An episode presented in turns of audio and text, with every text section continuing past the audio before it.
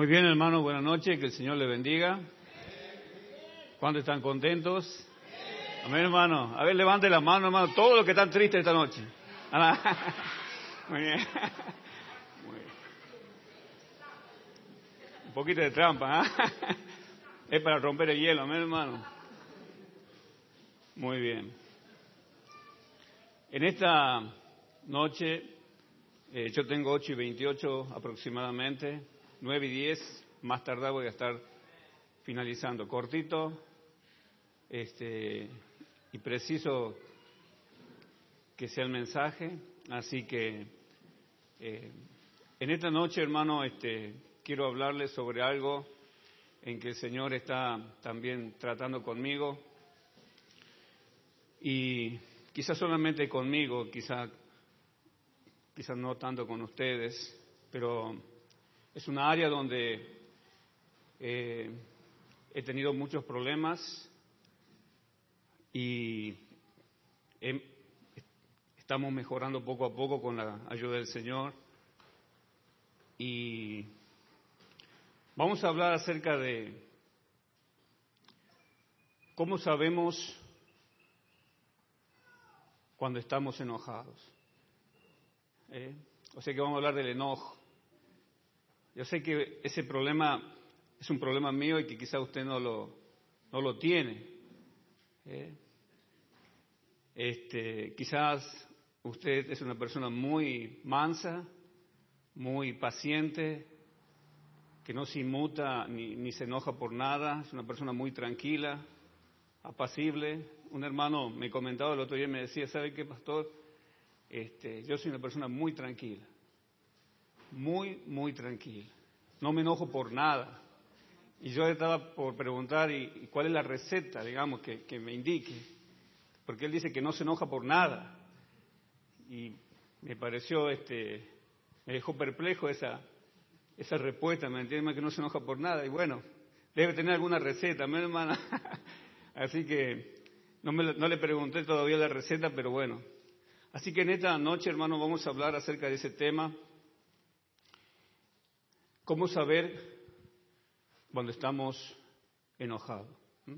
Vamos a buscar, este, por favor, en el libro de Génesis, el capítulo 4. Génesis, capítulo 4, versículo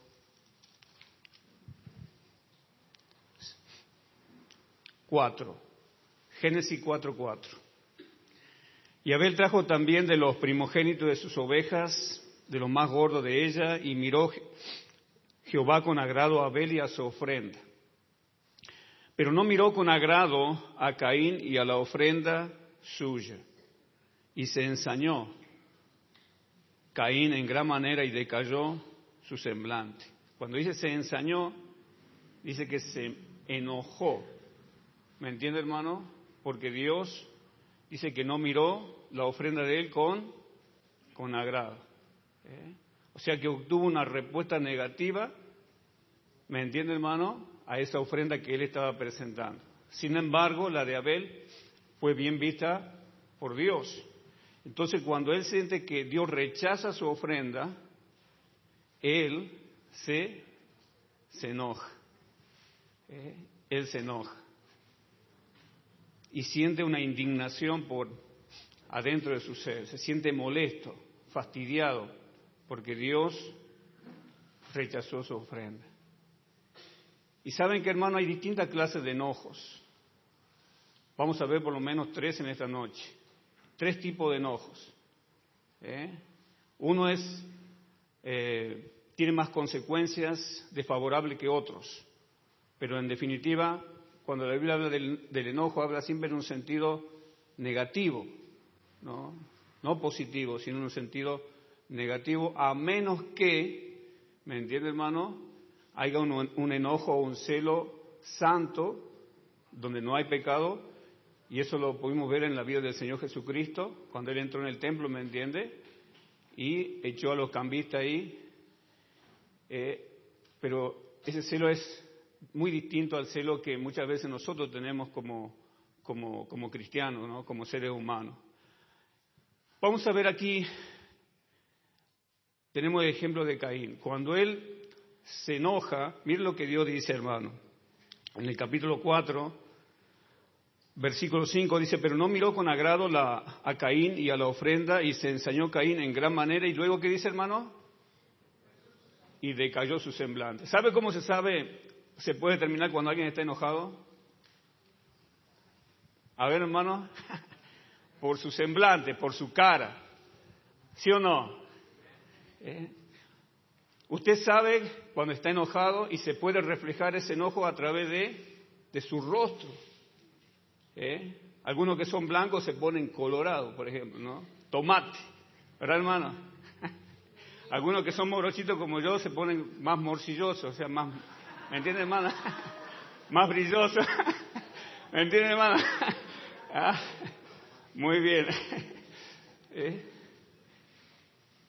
Y Dios miró el semblante de Caín y notó que ya no era el mismo, que ya no era el mismo. Y saben que hermano, dice allí en el versículo 6, entonces Jehová dijo a Caín, ¿por qué te has ensañado y por qué ha decaído tu semblante? Dios pudo percibir y notar que el rostro de Caín ya no era el mismo que al principio, cambió su rostro, cambió su rostro. He visto gente que cuando está enojada, hermano, te miran, papá, con una mirada tremenda, hermano. Parece que te quieren comer con la mirada. Y sabe que en el libro de Apocalipsis, por favor, si me puede acompañar, y luego vamos a orar, capítulo 19, una de las formas de saber que una persona está enojada es también a través de sus ojos, cómo mira. ¿Eh? Apocalipsis capítulo 19. Aquí está hablando de la segunda venida. No está hablando del rapto de la iglesia. Él viene en la segunda venida para una batalla, la batalla de Armagedón, y ya viene con la iglesia que ha pasado por el tribunal de Cristo, que ha sido juzgada y recompensada, y viene también con los ángeles. Pero viene para la batalla de Armagedón. Y dice en el capítulo 19, versículo 11, entonces vi el cielo abierto y aquí un caballo blanco y el que lo montaba se llamaba fiel y verdadero, y con justicia juzga y pelea. Sus ojos eran como, ¿qué dice hermano? Como llama de fuego.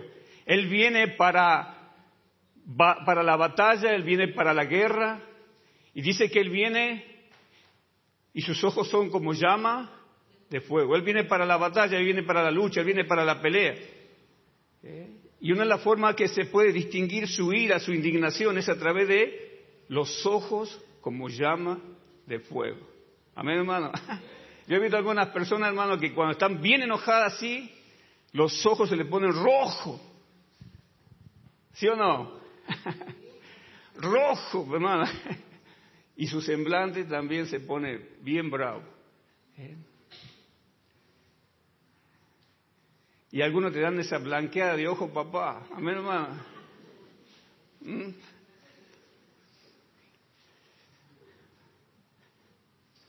Tremendo. ¿Eh?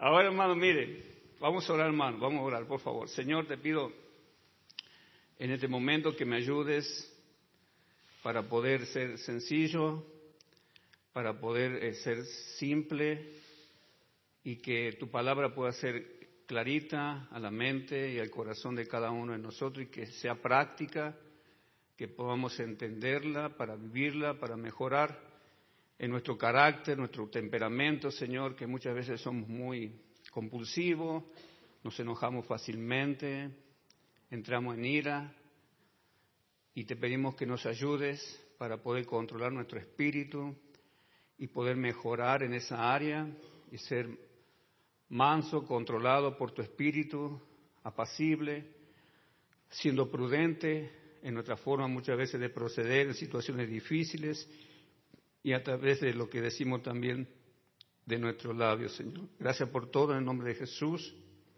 Amén. Entonces aquí vemos que se enojó Caín y manifestó su enojo de dos maneras. ¿A través de qué, hermano? De su rostro y a través de su, sus ojos, su mirada. Ahora Caín no explotó en el momento en ira. ¿Me entiende, hermano?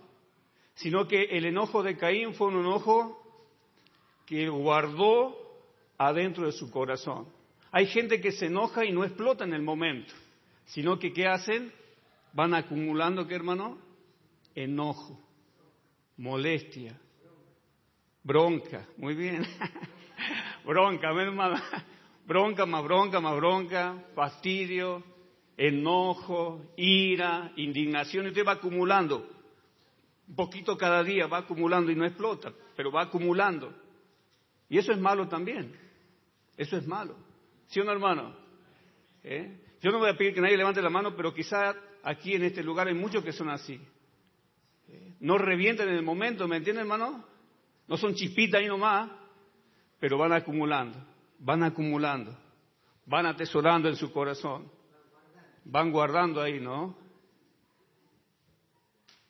Y Caín fue guardando, fue guardando eso en su corazón.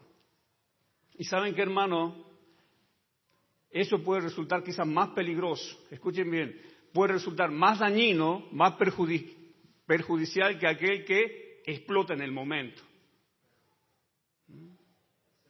Ahora vemos aquí el desenlace de Caín. Vamos a volver de nuevo a Génesis. Génesis, el capítulo 4. Y Dios le da una advertencia a, a Caín porque él había percibido que su rostro y su mirada eran diferentes, que estaba molesto. Y Dios le está diciendo, ¿qué vas a hacer, Caín, con esa molestia? ¿Qué vas a hacer con ese enojo que estás teniendo adentro? Y luego dice allí en el versículo 7, versículo 6, perdón, entonces Jehová dijo a Caín, ¿por qué te has ensañado? ¿Y por qué ha decaído tu semblante? Si bien hiciera, ¿no serás enaltecido? Y si no hicieres bien, el pecado está a la puerta, con todo esto a ti, a ti será tu deseo y tú te enseñorearás ¿qué? de él. Está diciendo tú puedes controlar tu enojo, ¿no? Tú puedes señorear sobre tu carácter, sobre tu enojo, tú puedes tener control. Pero parece que las palabras del Señor resultaron en vano para Caín. Él continuó enojado. Y en el capítulo 4, versículo 8, y dijo Caín a su hermano, Abel, salgamos al campo. Y aconteció que estando ellos en el campo, Caín se levantó contra su hermano Abel y lo mató. ¿Por qué piensa que Caín terminó matando a su hermano? Porque dejó acumular, ¿qué hermano, en su corazón? Enojo. Y aquí nos dice por cuánto tiempo, cuánto tiempo pasó eso. Pero llegó el día en que él, con engaño, porque ya tenía todo tramado en su mente de cómo iba a matar a su hermano, y lo llevó al campo. Vamos al campo. Y ahí en el campo se levantó contra él. Algunos creen que Caín, de tanto enojo que tenía contra su hermano, de tanta bronca que tenía, lo estranguló. Algunos creen que le pegó con un palo y luego lo terminó estrangulando y lo terminó matando. Mire hacia dónde nos puede llevar, ¿qué hermano? El enojo acumulado. El enojo acumulado. A Caín lo llevó a matar a su hermano. Había una vez dos hombres que iban caminando por una ciudad y uno de ellos eh, los dos eran casados, ya tiempo que tenían de casado, y uno, uno de ellos le hizo un comentario acerca de su esposa y le dijo lo siguiente, ¿sabe que yo tengo una esposa que es histórica? Y dijo, no, estás equivocado, ¿cómo vas a decir que es histórica? Si es histórica mi esposa, dice. Dice, ¿y por qué? No, quizás está diciendo histérica, no, también quizás sea histérica también, pero sí es histórica. Yo puedo dar este, puedo afirmar eso que es histórica. ¿Por qué? Porque cada vez, cada vez que tenemos un conflicto, cada vez que discutimos, siempre me está que recordándome cosas de hace 10, 15, 20 años atrás. Y encima me lo hace con lujo y detalle. ¿Te acordás ese día que estábamos en el parque? Y yo te dije, pasaron como 20 años, hermano, yo soy una de las personas que olvido fácilmente. Siempre, hermano, yo quizá hay cosas que, que, que, hice hace dos o tres días, yo ni me acuerdo. No sé si será algo malo eso, puede ser, ¿verdad, hermano? Pero lo único que no me, que no me olvido es cuando me deben, hermano, eso no me olvido. Nada, Nada No sé, tengo un privilegio en ese, en ese aspecto. Pero mira, hermano, algunas mujeres son así, históricas, y hombres también. ¿Y saben por qué son así? Porque no han aprendido a qué? A dejar de lado, ¿qué hermano? El enojo. Entonces, bien, bien hay oportunidad, ahí te sacan el, ¿verdad hermano? Los trapitos sucios ahí. Y te lo, y te lo refegan en la cara. ¿Eh? Y te digo una cosa, hermano, mira, gracias hermano por la... ¿Sabe qué, hermano? Mira, si tú tienes esa, tendencia en tu corazón de hacer eso, eso, eso está mal. Amén. Dios cuando nos perdona, Él se olvida completamente de lo que hicimos a Él o contra Él. ¿Eh? Y no estoy diciendo que nosotros debemos olvidar todas las ofensas y todo el daño que nos han hecho, y es imposible quizá olvidarlo, pero yo creo que cuando uno ha perdonado de verdad y lo ha hecho de todo, de todo su corazón, no vuelve a tratar el tema de nuevo. Amén, hermano. Quizá lo tenía ahí, mira, pero decir, no, no voy a tratar, no voy a hablar de este tema que ya transcurrió 20 o 30 años atrás y ya quedó saldado, ya hemos hablado sobre el tema, se ha cancelado esta situación, no se toca más. No se habla más de eso. Y hay gente que es así, hermano, con lujo y detalle, te dicen las cosas. Cosas que han pasado hace mucho tiempo. Es porque todavía quizás siguen, ¿qué hermano? Enojados. Amén. ¿Puede existir la posibilidad que todavía sigan enojados o quizá un poquito molestos? ¿Puede ser? Una de las peores cosas que afea tanto al hombre como a la mujer es el hecho de siempre que, hermano, no olvidarse las cosas negativas que pasaron en su vida. Y siempre está trayendo, mira, en el momento así que te, te, te embroncas, te molestas, te pones enojado, ¿qué hace? Trae eso del pasado al presente. Lo que ya ha quedado en el pasado, tiene que quedar en el pasado. Amén, hermano. Amén. No hay que traerlo al presente. Amén, hermano. No, para nada. Por más enojado que esté, no haga eso.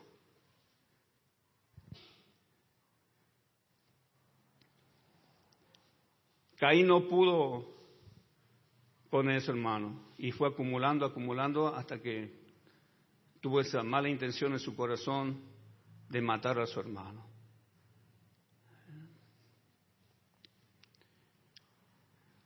A través de los años, este, yo como le comenté al principio, he tenido unos inconvenientes con mi papá. Él este, se separó de mi mamá cuando yo tenía ocho años y bueno, mi mamá fue la que absorbió todo de nosotros, éramos tres,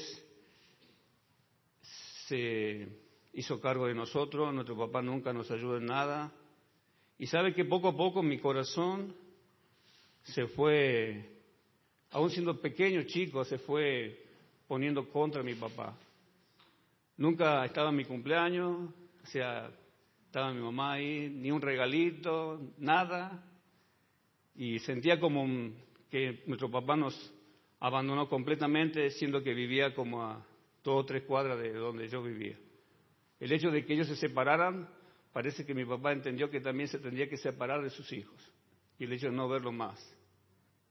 Si no íbamos nosotros a verlo, él no venía a vernos nosotros. Y eso me fue haciendo daño, fue cargando en mi corazón todo eso.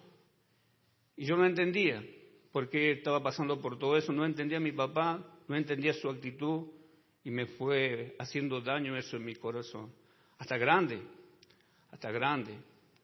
Al punto que cuando mi papá se empezó a desmejorar su salud, este, mi mamá me decía, mira, tu papá está enfermo, que esto, que aquello.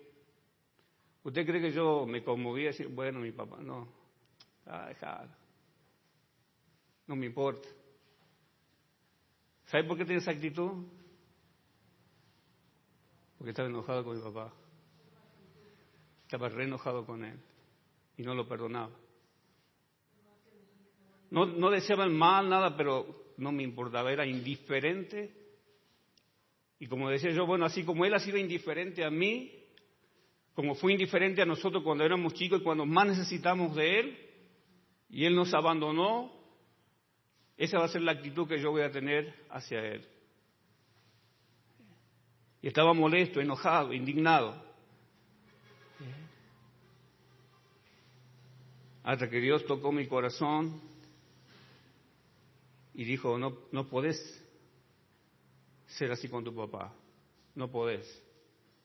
Vas a perder bendición por tener, tener que honrar a tu papá y a tu mamá. Eso es la palabra, mi hermano, honra a tu padre y a tu madre. Y no importa lo que te hayan hecho, cómo te hayan tratado, lo mismo hay que honrarle, amén hermano, amarle, amén, cuidar de ellos cuando ya son más grandes. Y sabe que hermano, quizás en esta noche vos tenés algo contra tu papá, tu mamá, y estás enojado con ellos, estás molesto por algo, ¿Está dolido por algo? Yo quisiera que vos en esta noche, en primer lugar, vengas al Señor y, pidas perdón al Señor y que pueda arrancar eso de tu corazón que ha venido acumulando, acumulando, acumulando y luego inmediatamente puedas buscar la forma de reconciliarte con tu papá o con tu mamá, acercarte a ellos pedirle perdón. Amén, hermano. Darle un abrazo, decirle que le ama y decirle, abrir tu corazón y decirle que vos tenías esto y esto y esto y esto y esto. Abrir tu corazón. Eh, no hay nada más lindo, hermano, que, que tener paz en tu corazón. Amén. Y que saber que, que no hay nada en tu corazón contra ni tu papá, ni tu mamá, Mira, haya lo que te hayan hecho, tiene que amarle. Amén, hermano. Y no estar enojado con ellos. Para nada. Perdonarle, amén, hermano. Perdonarle. Eh. Otra de las formas de saber que estamos enojados, hermano, es a través de las palabras que salen de nuestra boca. Número uno, dijimos a través de nuestro semblante, a través de nuestros ojos y a través de ir acumulando cosas en el corazón. Y número dos, a través de, decir palabras hirientes, palabras que te lastiman. Hay gente, mira hermano, que está enojada y cuando está enojada tiene una, no sé, ah, he escuchado gente que cuando está molesta, está enojada, parece que eligen, mira hermano, parece que eligen las palabras más, la, más dura, para, para, que vos te sientas eh, bien mal, que te hagan, no sé si me entiende hermano, eligen las palabras para dañarte lo, lo más feo posible, para rebajarte lo más posible, para menospreciarte, para hacerte sentir a menos y hay palabras tan duras, la Biblia dice en el libro de Proverbios que hay palabras que son como golpes, ¿de qué hermano? De espada, como golpes de espada. Y sabe que cuando una persona está enojada, puede decir palabras muy hirientes, muy hirientes. Yo no sé, hermano, cuando usted está enojado, qué palabras salen de su boca.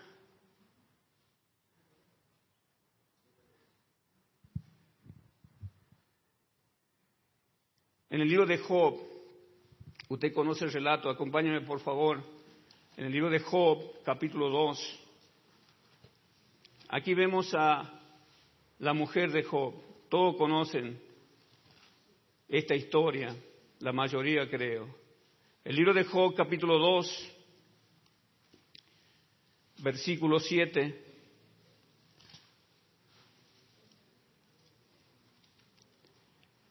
¿Lo tienen, hermano? Job, capítulo 2. Vamos a ver el versículo 8. Vamos a ver el versículo 8, hermano. Y tomaba Job un tieto para arracarse con él y estaba sentado en medio de cenizas. ¿Sabe que Job acá estaba viviendo una prueba tremenda? Ella también, obviamente, los dos. Pero se puede notar en, en Job una madurez, un, grado de espiritualidad mayor que el de ella, por la reacción. ¿Sabía eso, hermano? Y eso lo vamos a hacer un poquito más adelante, por la reacción que tienen ambos, muy diferente uno de otro. Él estaba en bancarrota económica, él perdió su familia, quizá estaba un poco grande también ya, y ahora estaba enfermo.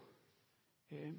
Un día nosotros, quizá usted hermana, y, vamos hacia eso, yo voy hacia eso todavía, aunque no parezco, vamos para viejito,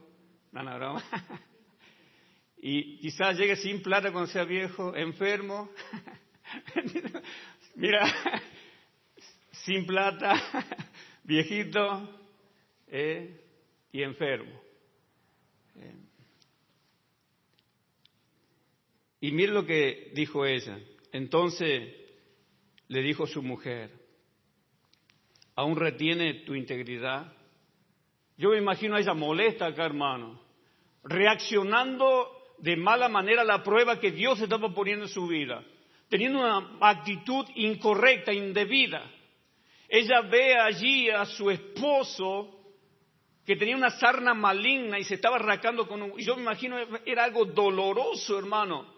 Y ella se levanta contra su marido, molesta, indignada, fastidiada por la situación que estaba viviendo y se enoja contra su esposo y le dice a él, ¿aún retienes tu integridad? Y luego le dice, maldice a Dios. En otras palabras, ella estaba asumiendo que, que los hijos que ya no estaban con ella, que la situación económica en la que se encontraba y la enfermedad eran porque Dios tenía la culpa. ¿Me entiende, hermano? Ella estaba asumiendo mal. Y ahora se la agarra con él. ¿Viste, hermano, que cuando uno está enojado, quizá cuando la esposa, ¿con quién se agarra primero? con los hijos, generalmente con el, con el marido, con la esposa, cuando estás molesto. Ah, con alguien hay que descargar la bronca, la, ira. Con alguien, alguien, el que se me cruce primero en el camino.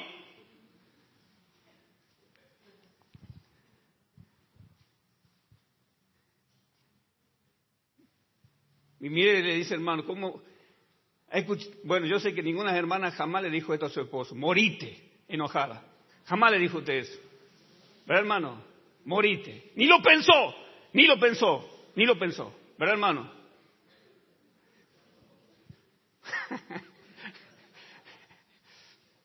Todo lo contrario.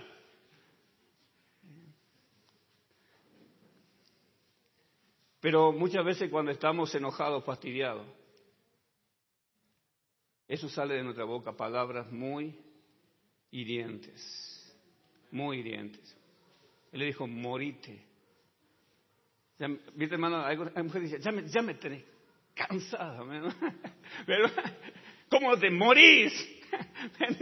¿Me entiendes, hermano? Ya me tenés harto. ¿Por qué no te vas a la casa? Enojada, ¿no? O enojado.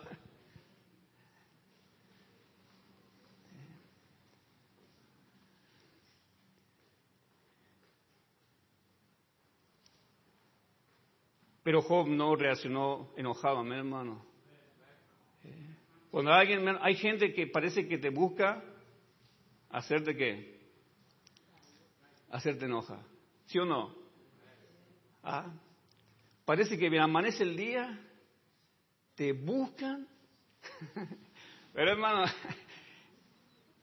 te buscan de fastidiarte, de enojarte. Y son tan insistentes que hasta que no logran el objetivo de hacerte enojar, no paran. Algunos hombres terminan yéndose a la calle cuando la ven enojada la patrona, ¿sí o no, hermano? Ya la ven con los ojos como llama de fuego, amén. El rostro, bueno, cada uno las conoce, amén. Amén. ¿Y usted qué hace? Emprende vuelo. Ya vuelvo, dicen, amén. Hasta que se le pase, amén, hermano. Y cuando pasa, parece que se viene. Cuando pasa, usted dice, ya, ya, ya voy a venir al mediodía, ya va a estar más tranquila. La... Bueno, algunos dicen esa expresión, no quiere decir. Ya va a estar más tranquila, amén, hermano. Y llega, sabe que está peor. ¿Y dónde estás? Sin vergüenza. Te desapareciste. Se me quemó la sopa por tu culpa.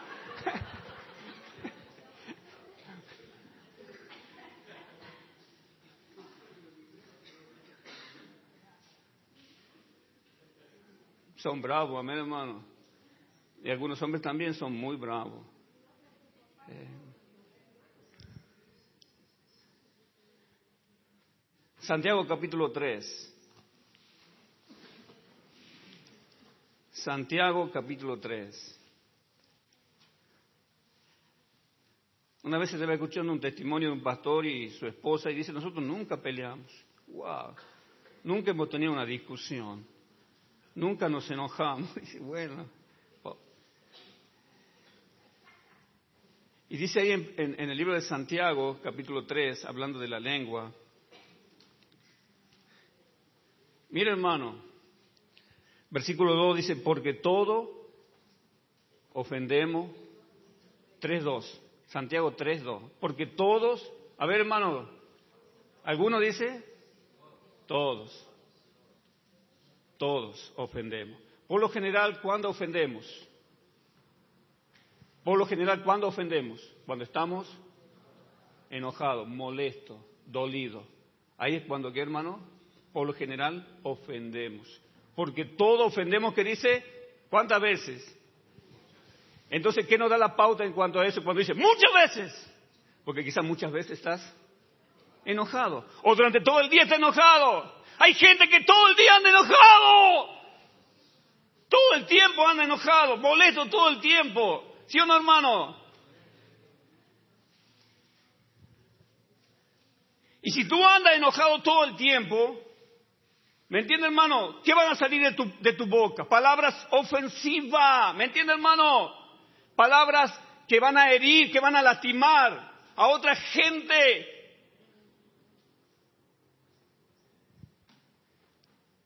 Porque todos ofendemos muchas veces. Si alguno no ofende, mira lo que dice hermano, si alguno no ofende en qué? ¿En qué? En palabra. Porque ¿de dónde sale la palabra? ¿De dónde sale la palabra, hermano? Del corazón. Entonces, si tú ofendes a alguien y estás ofendiendo continuamente, estás dañando continuamente porque tu corazón está mal, amén, hermano, es porque hay, es porque tiene un corazón malo, amén. Tenía un corazón malo. La Biblia dice en el libro de Mateo 12:35, porque el hombre bueno del buen tesoro de su corazón saca cosas que, hermano, buena, cosas de edificación, de bendición, palabras de gracia salen de su boca, edifica, construye. Sin embargo, el que no tiene bien su corazón, el que tiene un corazón perverso, malo, de su corazón va a estar saliendo palabras dañinas, ofensivas, destructivas, hirientes que hunde a la gente.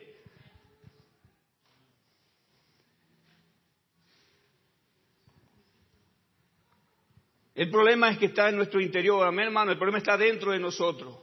Hay algunos que se acusan, no es que me hacen enojar, pastor. Siempre buscamos excusas para no reconocer que el problema somos nosotros. ¿Sí o no, hermano?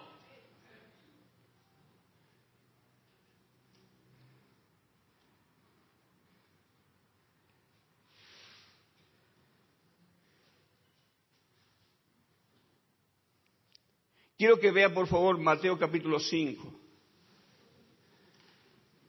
Mateo capítulo 5, versículo 21.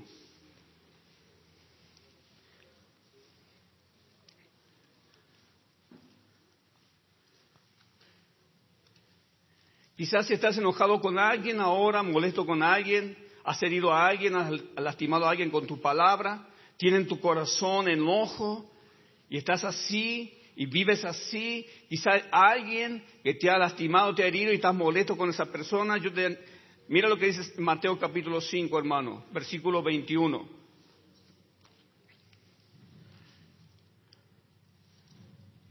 Oíste que fue dicho a los antiguos, no matarás y cualquiera que matare será culpable de juicio. Pero yo digo que cualquiera que, ¿qué hermano? Que se enoje contra quién? Contra su hermano. ¿Será culpable de qué? De juicio. Y cualquiera que diga eso su hermano será culpable ante el concilio y cualquiera que le diga que fatuo quedará expuesto al infierno de fuego. ¿Ve que hay una progresión? Primero se enoja, luego se enoja, escupe el enojo. ¿Me entiende, hermano? Por la boca, ¿me entiende, hermano? Vomita su enojo, ¿me entiende, hermano? Inyecta su enojo con palabra. Y primero le dice, miren lo que dice hermano, primero le dice necio. O sea, la palabra aquí necio significa que sos un tonto, un imbécil. Hay gente cuando está enojada que dice esa palabra, vos sos un imbécil. Vos sos un tonto. A veces hay padres que le dicen a su hijo, vos sos un tonto. Y trauma a su hijo. ¿Y sabe qué, hermano? Y él anda pensando, ah, mi papá dice que yo soy un tonto, que yo soy un inútil, que no sirvo para nada. Y vos frustras a tu hijo. Porque él dice, mi papá me dijo a mí molesto y yo no sirvo para nada.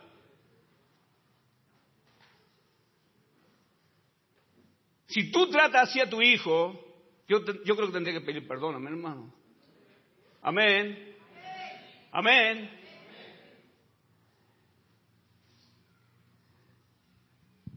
A veces no decimos palabra, pero con el gesto decimos. ¿Verdad, hermano?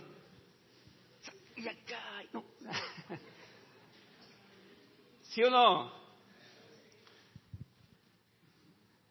Y los chicos perciben, te leen. Te leen.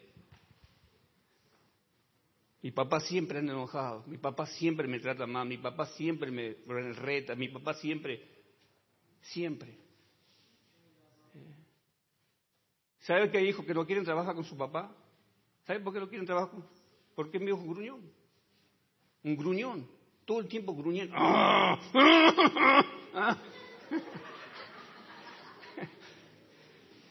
Prefieren trabajar en otro lado, ganar menos, pero que lo traten bien. Prefieren vender naranja ahí, hermano, ahí en el semáforo que trabaja con su papá. Porque es un gruñón.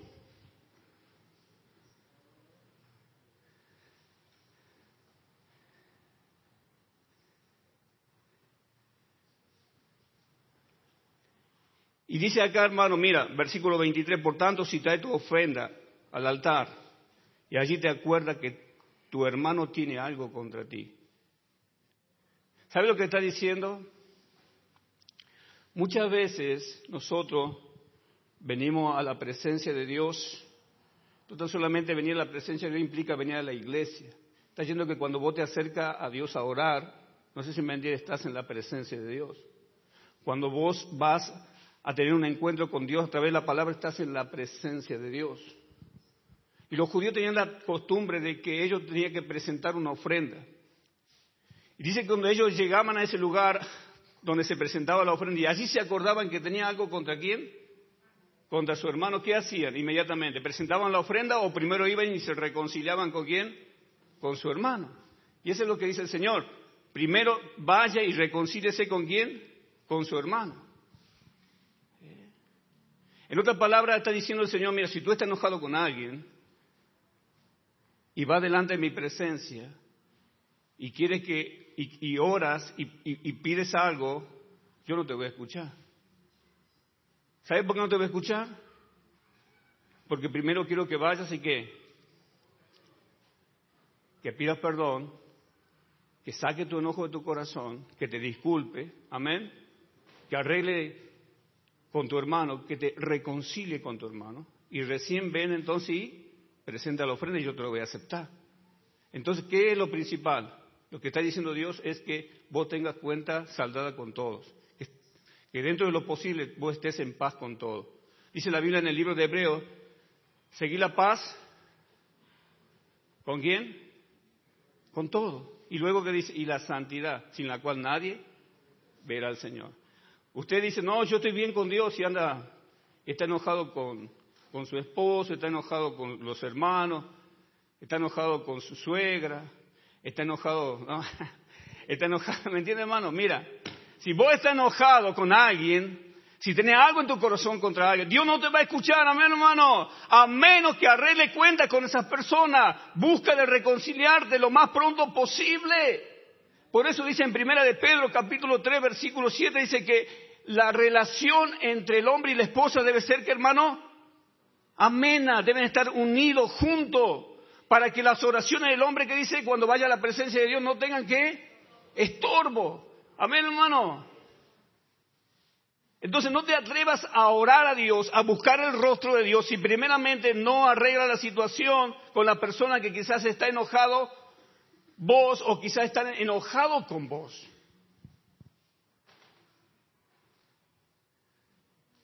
Hay gente que dice, no, yo estoy bien, pastor, yo estoy bien con Dios, yo tengo comunión con Dios. Pero a ese hermano no lo puedo ni ver. ¿Cómo es? Vos no estás bien con Dios. Porque si estuviera bien con Dios, amén, estaría bien con los hermanos. ¿Qué opina hermano? Estaría bien con los hermanos. Entonces, vamos a hacer un repaso, hermano. Número uno, cómo se manifiesta el enojo a través de la mirada y a través del semblante. Número dos, vimos que cuando uno está enojado, salen palabras hirientes de nuestra boca. Y número tres, y terminamos,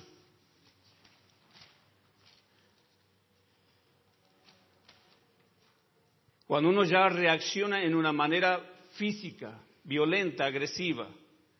Eh, sabe que yo sé que llegar a ese punto ya es cuando uno entra en una ira descontrolada. ¿Me entiende, hermano? Eh, es cuando ya uno no puede controlarse. Eh, mi papá también, me acuerdo hermano que cuando era chico, mi papá era muy agresivo, violento con mi mamá y le pegaba a mi mamá. Los domingos era por lo general, ya tenía la, paliza asegurada de mi mamá. Los domingos.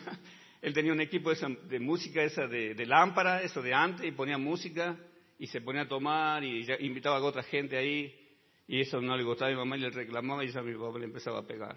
Hasta que un día mi mamá dijo, ya basta, ya basta, ya no me va a pegar más. ¿Sabe qué hermano? Yo me acuerdo de eso, me acuerdo tan patente, tenía como nueve años, ocho años. Ella agarró un palo así. a mí, me acuerdo que lo sacó corriendo por detrás de la casa de mi papá. Con el palo, no lo podía alcanzar. Nunca más le volví a pegar a mi mamá. No, usted no debe hacer eso, amén, hermano. No es, un buen consejo, a ver, hermano. No es un buen consejo. ¿eh? No haga eso, amén, hermano. Pero mire, por favor, en Mateo capítulo 18, ya cuando uno está totalmente enojado, no puede controlar su ira, cómo, cómo reacciona. Mateo 18, versículo 23.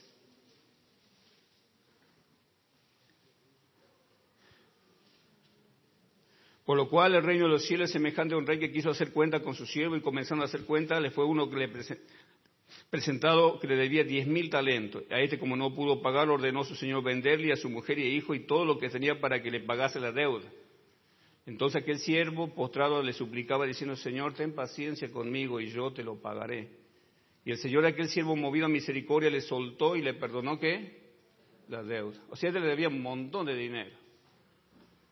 Entonces él fue para rendir cuenta a su, a su mayordomo y como no tenía para pagar, entonces dijo, bueno, vamos a vender a sus hijos, a su familia, todo para que pague.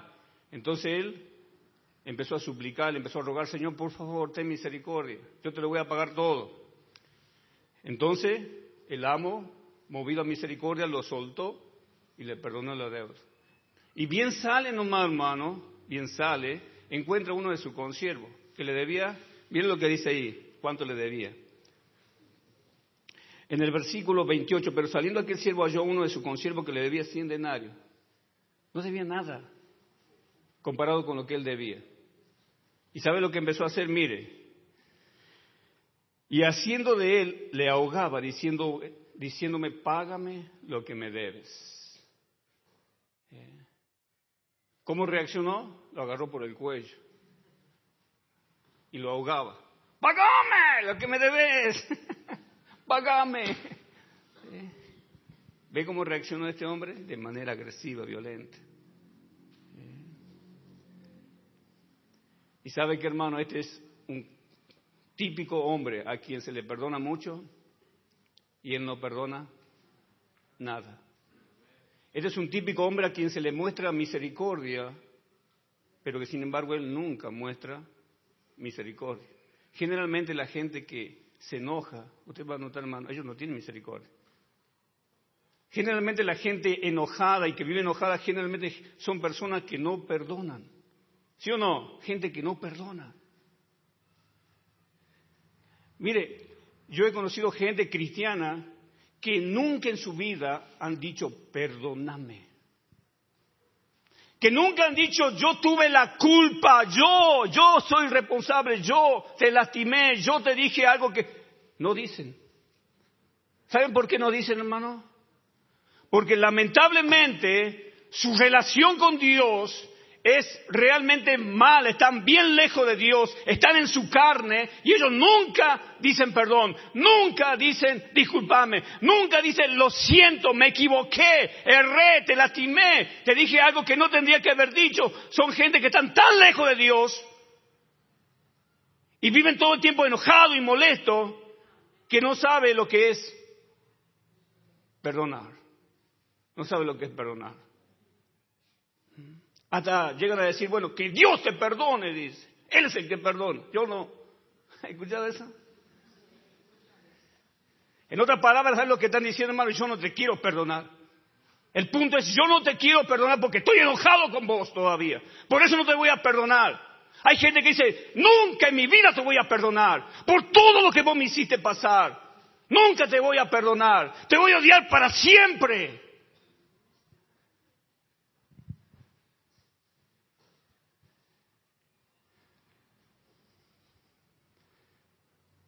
Pero eso no pasa entre nosotros, mi hermano. Ese problema no lo tenemos nosotros cristianos, ¿verdad?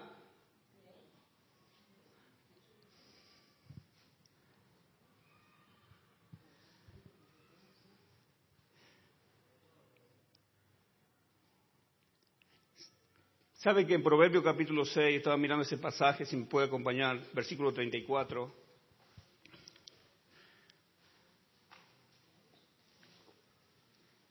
6.34, por favor.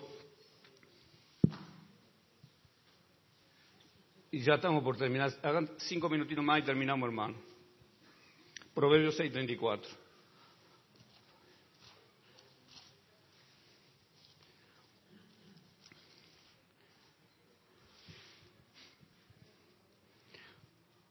Hablando de alguien que engaña a su pareja, que comete adulterio. Dice, porque los celos son el furor del hombre. ¿Cuánto? Bueno, eso no tendría que preguntar. No, a mí Tampoco ninguno va a levantar la mano. Así que va en vano la pregunta. Pero debe ser horrible. Pero hermano, la sensación que uno debe tener cuando alguien es engañado. Debe ser horrible esa sensación. ¿Sí o no? Horrible. No quisiera estar en la piel de nadie, hermano. Debe ser horrible eso. ¿Sí o no? Horrible. Pero dice acá, porque los celos son el furor del hombre. Está hablando de que los celos que hace al hombre lo enfurece. Lo enfurece. ¿Usted ha escuchado, hermano, que los crímenes pasionales que hay, un hombre encontró a su esposa y qué hizo. Inmediatamente que, ¡pa, se acabó. Se acabó. Nunca más. Los celos son el furor del hombre.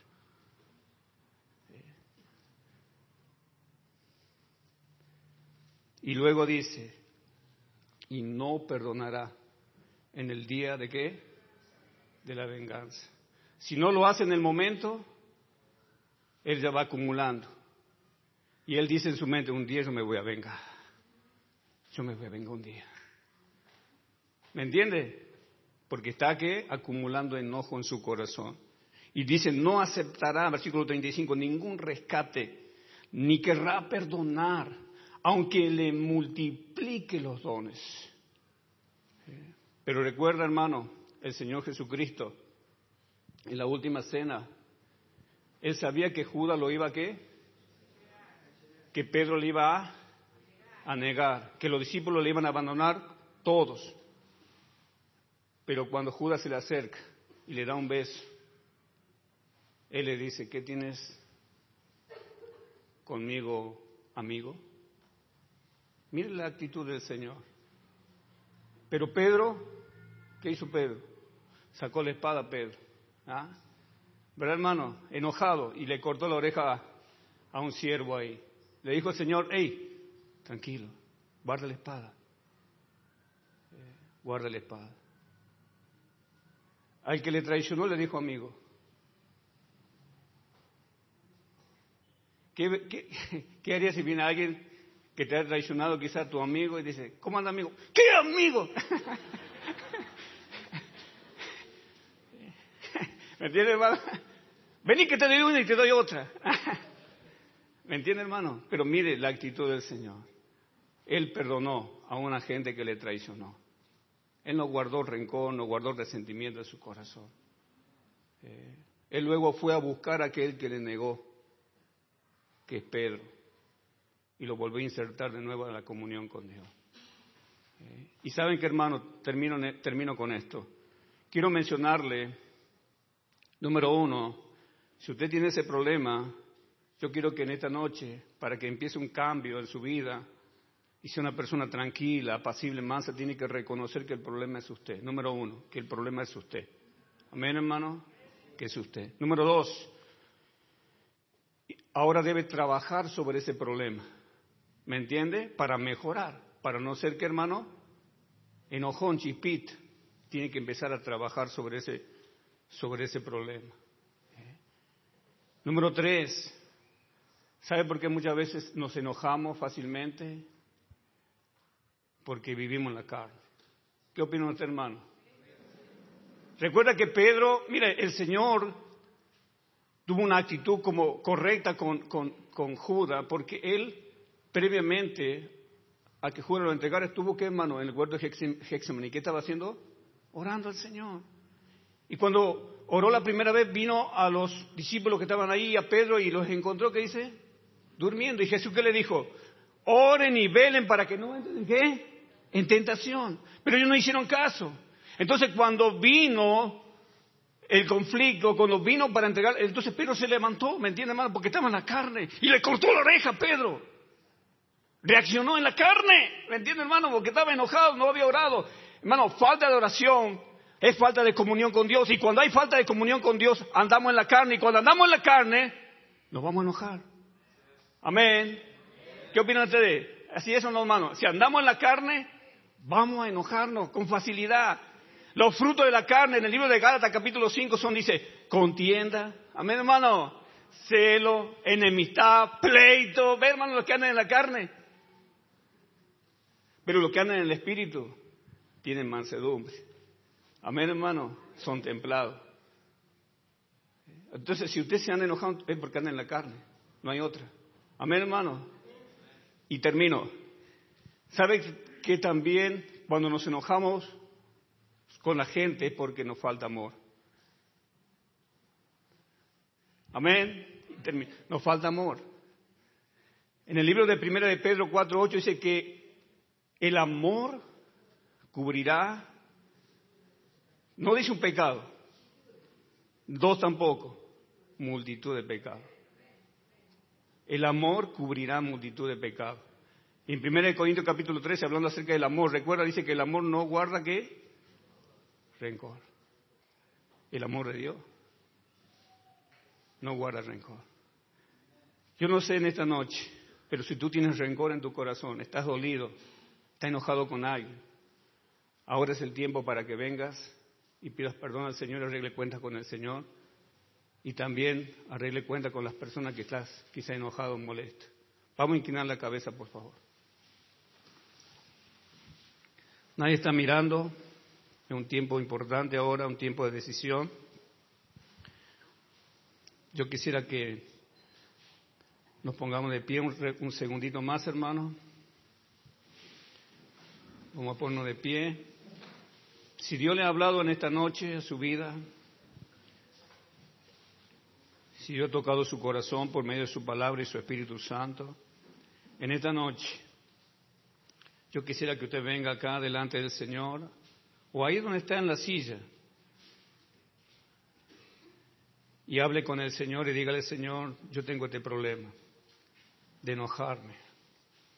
Yo me doy cuenta que porque vivo enojado, a veces las cosas no están bien en mi familia, en mi casa. Vivimos quizás peleando con mi señora, las cosas están mal entre nosotros dos. Y estamos quizás divididos, separados porque andamos enojados. Quizás, Señor, muchas veces cuando me enojo, de mi boca salen palabras hirientes. Yo he lastimado, yo he ofendido. No puedo controlarme cuando me enojo. Tengo problemas con lo que sale de mi boca. Hermano, yo creo que todos tenemos ese problema. Y en esta noche tenemos que venir al Señor y decir, Señor, ayúdame. Ayúdame a crecer en esta área, Señor. Su palabra dice que el que no ofende es porque ha llegado a una cierta madurez. Necesitamos crecer en el Señor. Necesitamos crecer en comunión con Él. Debemos empezar a andar en el Espíritu. Debemos ser llenos del amor de Dios. Mientras la hermana toca, por favor, ¿habrá alguien esta noche que todavía no ha aceptado a Cristo como su Salvador. Y si vos no tenías Cristo en tu corazón, no vas a poder perdonar, no vas a poder olvidar lo que te han hecho. Vas a seguir con eso y eso va a ir empeorando. Pero si Cristo entra en tu corazón, te perdona todo tu pecado, Él dice que te va a dar una vida nueva. Una nueva etapa va a empezar a tu vida. Un nuevo caminar. Un nuevo futuro. Él va a poner de su amor en tu corazón y va a derramar de ese amor para que puedas amar, para que puedas perdonar, para que puedas tratar bien a las personas. ¿Habrá alguien en esta noche que quiera aceptar a Cristo como su Salvador? Levante su mano, nadie está mirando. Queremos guiarte. Hay un joven atrás, por favor. Mantén la mano levantada, tenemos otro joven ahí, hermano, por favor. ¿Habrá alguien más? Dice, pastor, yo quiero aceptar a Cristo como mi Salvador. Quiero que mi vida cambie, que tome otro curso, Estoy cansado de esta vida que llevo. ¿Habrá alguien más, hermanos? Por favor, otro hermano, otro varón. ¿Alguien más en esta noche quiere recibir a Cristo como su Salvador? Ahora es el tiempo, dice la Biblia. Hoy es el día de salvación. Aproveche esta oportunidad. Ahora es el momento propicio para que usted acepte a Cristo como su Salvador. ¿Habrá alguien más en esta noche? Vamos a orar. Señor, te damos gracias por tu palabra.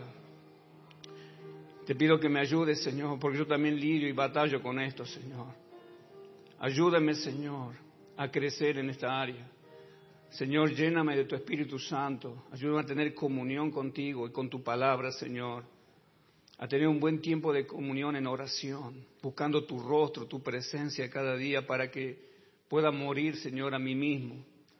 A este hombre, Señor, a este viejo hombre, Señor, que muchas veces se, se levanta, Señor, y que me controla, Señor, y controla mis palabras, mi, temperamento, y que me hace reaccionar de mala manera, diciendo cosas que no debo decir y que luego me arrepiento por decirlas. Señor, ayúdame a tener control de lo que digo, por favor. Controla mi lengua, Señor. Controla, sana mi corazón si está en esta noche enfermo, está dolido, Señor. Sana mi corazón. Quita de mi corazón todo resentimiento, toda amargura, todo odio, Señor quita, por favor, y lléname, Señor, de tu amor, de tu perdón, de tu misericordia, Señor. Y te damos las gracias, Señor, por todo lo que vas a hacer. En el precioso nombre de Jesús. Amén. Gracias, hermano. Que Dios le bendiga. Muy amable.